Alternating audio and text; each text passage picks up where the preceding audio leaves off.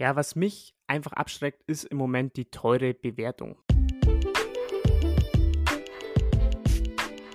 Herzlich willkommen zum Aktienkauf Podcast. In diesem Podcast erklären wir, wie du dir mit Aktien langfristig ein Vermögen aufbauen kannst und begleiten dich auf deinem Weg zur finanziellen Freiheit.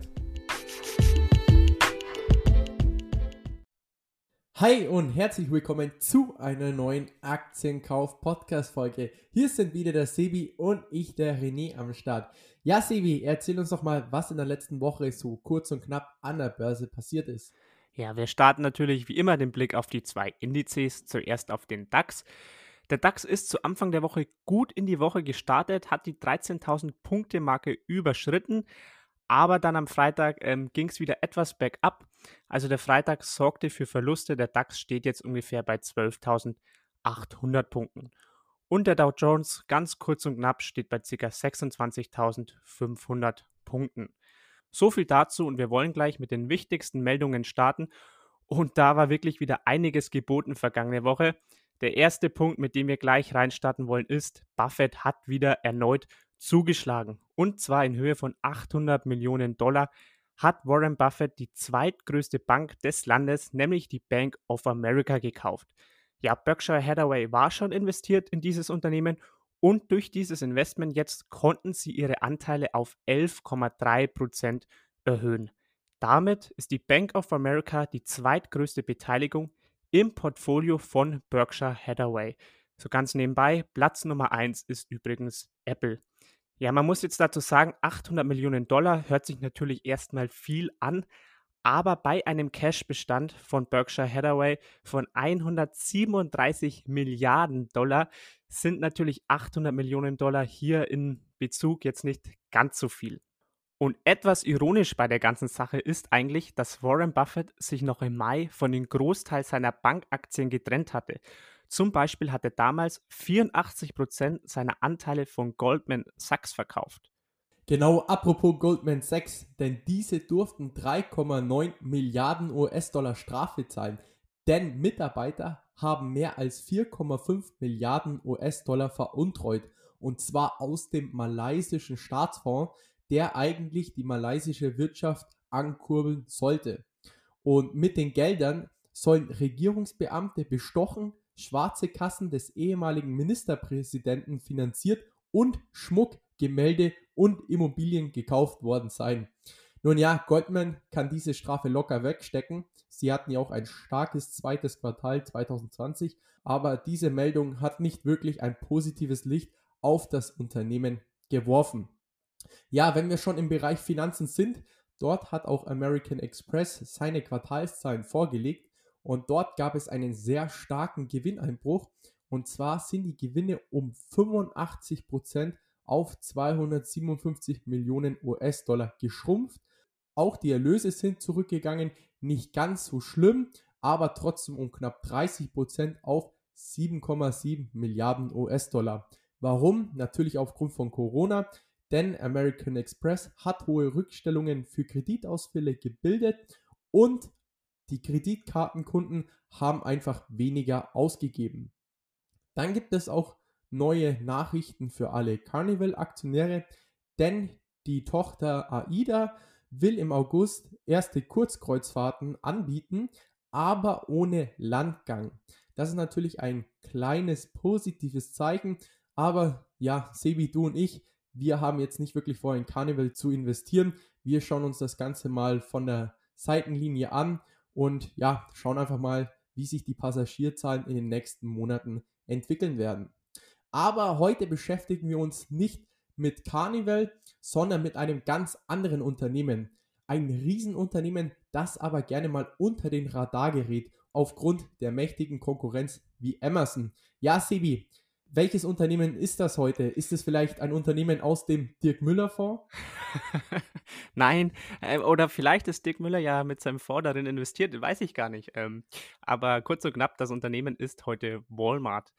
Ja, wie du schon gesagt hast, es ist so ein Unternehmen, was meiner Empfindung nach vor allem in Deutschland immer so ein bisschen unter dem Radar fliegt. Liegt wahrscheinlich daran, dass es eigentlich keine Walmarts oder ja, dass es einfach keine Walmarts in Deutschland gibt, wird wahrscheinlich der Hauptgrund sein. Aber ja, jetzt mal ganz kurz zur Beschreibung des Unternehmens. Walmart ist ein weltweit tätiger und der mit Abstand größte Einzelhandelskonzern der Welt. Walmart vertreibt dabei in seinen großflächigen Supermärkten eigentlich alle Produkte des alltäglichen Gebrauchs und hat insgesamt so zwischen 10.000 und 12.000 Filialen in der USA. Das Ganze schwankt immer so ein bisschen, es werden immer wieder Filialen geschlossen und wieder ein paar neue eröffnet. Diese Filialen sind wie, wie erwähnt auf der ganzen Welt verteilt, zum Beispiel in Kanada, Südamerika oder zum Beispiel eben auch in China. Und Walmart ist wirklich in jeder Hinsicht Superlative. Nämlich Walmart ist mit zwei Millionen Angestellten der größte private Arbeitgeber der Welt. Außerdem haben sie eine Marktkapitalisierung von ca. 320 Milliarden Euro. Damit ist man logischerweise wirklich der größte stationäre Einzelhändler der Welt. Diese 320 Milliarden Euro, um das mal einzuordnen, ist natürlich auch größer als jedes deutsche börsennotierte Unternehmen. Und noch ein letzter Blick auf den Umsatz. Walmart hat nämlich einen jährlichen Umsatz von ca. 524 Milliarden Dollar. Mal so im Vergleich, Amazon hat nur, also nur hier wirklich wieder in Anführungsstrichen, 280 Milliarden Dollar. Walmart, wie erwähnt, 524 Milliarden Dollar Umsatz, um das Ganze mal einzuordnen, in welcher Größenordnung sich Walmart bewegt. Ja, so viel mal ganz kurz zur Vorstellung. Jetzt wollen wir aber wie immer erst einen Blick auf die Kennzahlen werfen. Genau, dann starten wir mit dem KGV. Dieses lag in den letzten 10 Jahren bei circa 15 ist aber in den letzten drei Jahren auf über circa 20 gestiegen zum aktuellen Kurs von knapp 112 Euro und einem geschätzten Gewinn für 2020 von 4,64 Euro. Die Aktie liegt das KGV bei knapp 24. Bedeutet, Walmart ist schon sehr sportlich bewertet. Dann schauen wir mal auf das Gewinnwachstum. Dieses ist über die letzten Jahre sehr rückläufig. 2015 betrug der Gewinn 4,07 Euro pro Aktie. 2019 war dieser nur noch bei 2,02 Euro pro Aktie. Aber dieses Jahr ist Walmart auf jeden Fall ein klarer Profiteur der Krise. Laut Schätzungen der Analysten wird ein Gewinnwachstum von knapp 6% pro Jahr erwartet über die nächsten 5 Jahre. Aber schauen wir mal auf den Umsatz, denn dieser wächst konstant bei Walmart. Denn, wie du schon erwähnt hast, Sebi, der Umsatz letzten Jahres war bei über 520 Milliarden US-Dollar. Und ja, die Frage ist natürlich, warum erzielt Walmart so einen hohen Umsatz Jahr für Jahr, aber der Gewinn geht so stark zurück? Nun ja, Walmart investiert sehr viel Geld in neue Filialien und es wurden über die letzten zehn Jahre sehr viele eigene Aktien zurückgekauft. Und zwar circa eine Milliarde Aktien von Walmart. Dann schauen wir mal auf die Lieblingskennzahl von dir, Sebi, und zwar auf die Dividende. Denn Walmart ist jetzt auch sehr kurz davor, ein Dividendenkönig zu werden. Walmart hat jetzt schon 46 Jahre in Folge die Dividende erhöht und ist sozusagen jetzt aktuell schon ein Dividendenaristokrat. Und ich bin auch fest davon überzeugt, dass sie auch in den nächsten vier Jahren die Dividende erhöhen werden. Denn die Ausschüttungsquote beträgt 60 Prozent da ist auf jeden Fall noch ein bisschen Luft nach oben. Und Walmart ist ja auch ein sehr antizyklisches ja, Geschäft. Deswegen, ja, wie gesagt, bin ich sehr fest davon überzeugt, dass Walmart bald zum Dividendenkönig aussteigen wird. Aktuell beträgt die Dividendenrendite gerade mal 1,77%. Diese war in der Vergangenheit höher, aber der Kurs hat auch in den letzten drei Jahren um über 70% zugelegt, die Dividende hingegen nur ein bisschen. So, dann schauen wir mal auf die EBIT-Marge. Die EBIT-Marge, die ist hier sehr gering. Das ist aber auch bei Amazon der Fall. Aber das Problem ist hier bei Walmart, dass sie leicht rückläufig ist. Denn 2015 betrug die EBIT-Marge noch 5,6%, 2019 hingegen nur noch 3,9%. Aber wie gesagt, der Markt ist sehr umkämpft und bei Amazon schaut das Ganze sehr ähnlich aus. Dann schauen wir mal auf die Eigenkapitalrendite. 2015 betrug diese noch 17,5%, 2019 hingegen nur noch 8,3%. Bedeutet, die Eigenkapitalrendite ist auch über die letzten Jahre deutlich geschmolzen. Dann schauen wir auch nochmal auf die Eigenkapitalquote. Diese ist auch über die letzten Jahre konstant gesunken. 2015 betrug diese noch 42%, 2019 hingegen nur noch 36 Prozent. Das Ganze ist natürlich auch darauf zurückzuführen, dass sehr viel Geld investiert worden ist und sehr viele eigene Aktien zurückgekauft worden sind. Schauen wir noch ganz kurz auf den Piotrowski S-Score. Dort erzielt Walmart 6 von 9 Punkten, bedeutet Walmart ist in einer guten finanziellen Verfassung. Ja, Sebi, das waren kurz und knapp die fundamentalen Kennzahlen von Walmart. Wie bewertest du bzw. wie interpretierst du die Kennzahlen? Ja, ich muss sagen, die Kennzahlen hauen mich jetzt nicht so ganz von Hocker. Also es gibt Sachen, die sehe ich wirklich gut oder positiv, andere natürlich eher negativ. Also die steigende Dividende seit 46 Jahren ist natürlich klasse. Dann natürlich die Bewertung derzeit mit dem KGV von 24, obwohl es eigentlich historisch günstiger bewertet war, das Unternehmen, tut natürlich etwas weh. EBIT-Marge hingegen, hast du gesagt, ist etwas niedrig. Hier muss man natürlich sagen, eine EBIT-Marge von 2 bis 5 Prozent ist in dieser Branche eigentlich ganz normal. Also ich sehe sowohl positive als auch negative Sachen. Ich glaube, ich tendiere persönlich eher dazu, dass ich sagen würde, die Kennzahlen überzeugen mich jetzt nicht ganz so, muss ich ganz klipp und klar sagen. Jetzt nicht irgendwie total schlecht, aber auch nicht so, dass ich sage, hey, die hauen mich komplett vom Hocker. Aber vielleicht, wenn wir jetzt mal auf die Zukunft schauen des Unternehmens und auf die Zukunft dieser Branche schauen, vielleicht können wir das ja dann wieder mit den Kennzahlen etwas ausgleichen, weil die Zukunft einfach komplett rosig ausschaut. Erstmal ganz allgemein muss man sagen, dass sich der stationäre Einzelhandel einfach in Zukunft extrem wandeln muss. Vielleicht mal so ein einfaches Beispiel. Also diese Unternehmen müssen einfach komplett weggehen vom bloßen Verkauf von Produkten, sondern sie müssen sich auch aufstellen, wirklich wie Markenunternehmen, wie Unternehmen, die wirklich nicht nur ein Produkt verkaufen wollen, sondern vielleicht auch ein Lebensgefühl verkaufen wollen.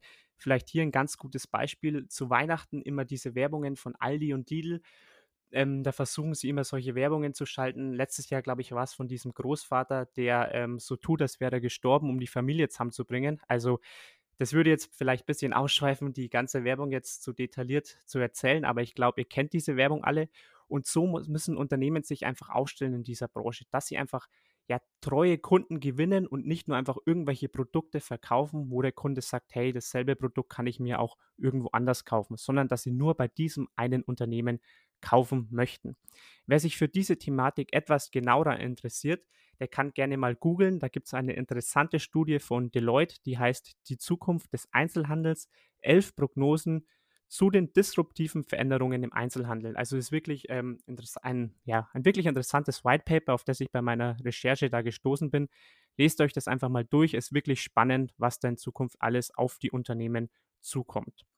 Aber man muss natürlich sagen, auch wenn es diese Unternehmen schaffen, sich zu ändern, es wird natürlich einen weiteren Rückgang im Einzelhandel geben, denn logisch immer mehr Menschen kaufen online ein. Aber auf der anderen Seite glaube ich auch nicht, dass der Einzelhandel jemals komplett verschwinden wird. Sicherlich werden viele kleine Unternehmen von der Bühne verschwinden, aufgekauft werden oder vielleicht pleite gehen. Aber diese Gefahr sehe ich einfach bei diesem Branchenriesen Walmart, der ja das größte Unternehmen in dieser Branche ist, einfach nicht. Also ich glaube, dass es hier rückläufig sein wird, weiterhin der stationäre Einzelhandel, aber auch nicht komplett verschwinden wird. So auch der Walmart-Chef, dieser hat nämlich gesagt, die Zukunft wird ein Mix aus physischen Läden und online sein. Und das sieht man auch, oder beziehungsweise das Ganze unterstreicht auch, wie sich Online-Händler verhalten. Denn zum Beispiel Alibaba hat auch eine Supermarktkette aufge aufgekauft, beziehungsweise sich dort beteiligt.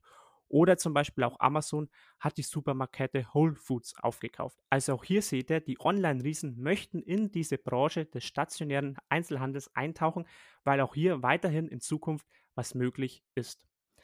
Aber man muss natürlich auch sagen, Walmart stellt sich auch online extrem gut auf. Wenn man mal die Jahre 2014 bis 2020 betrachtet und hier auf den E-Commerce-Umsatz schaut, dann hat Amazon in diesen sechs Jahren um 138 Prozent beim E-Commerce-Umsatz zugelegt.